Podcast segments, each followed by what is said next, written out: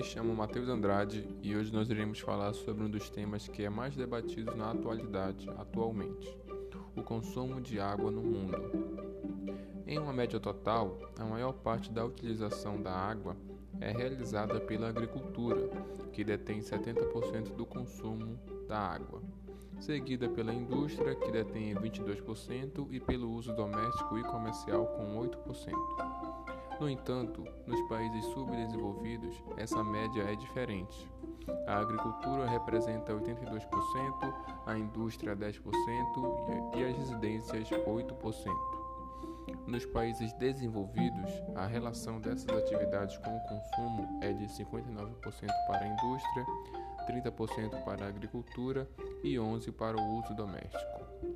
Por razões econômicas, estruturais e sociais, os países desenvolvidos consomem muito mais água do que os subdesenvolvidos e emergentes, tanto nas práticas econômicas quanto no uso direto individual.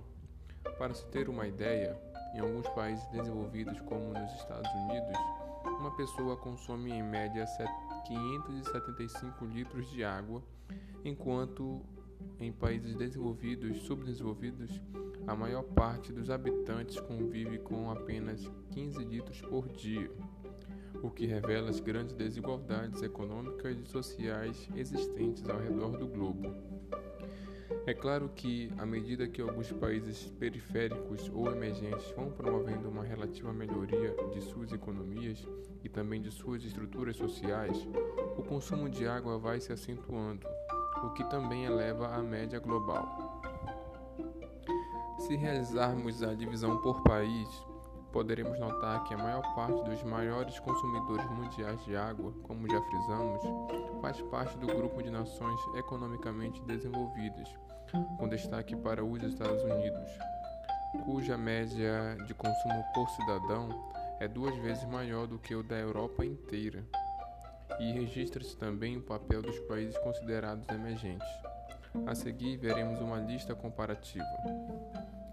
Estados Unidos, consumo per capita 575 para cada habitante, Itália 385, México 365, Alemanha 195, Brasil 185, Índia 135, China 85, Gana 35 e Etiópia e Haiti 15. Existe, como podemos perceber, uma disparidade muito grande com relação ao consumo de água per capita, isto é, em relação à quantidade de habitantes em cada país. Muitas nações ficam abaixo do mínimo estipulado pela ONU, que é de 100 litros de água por dia.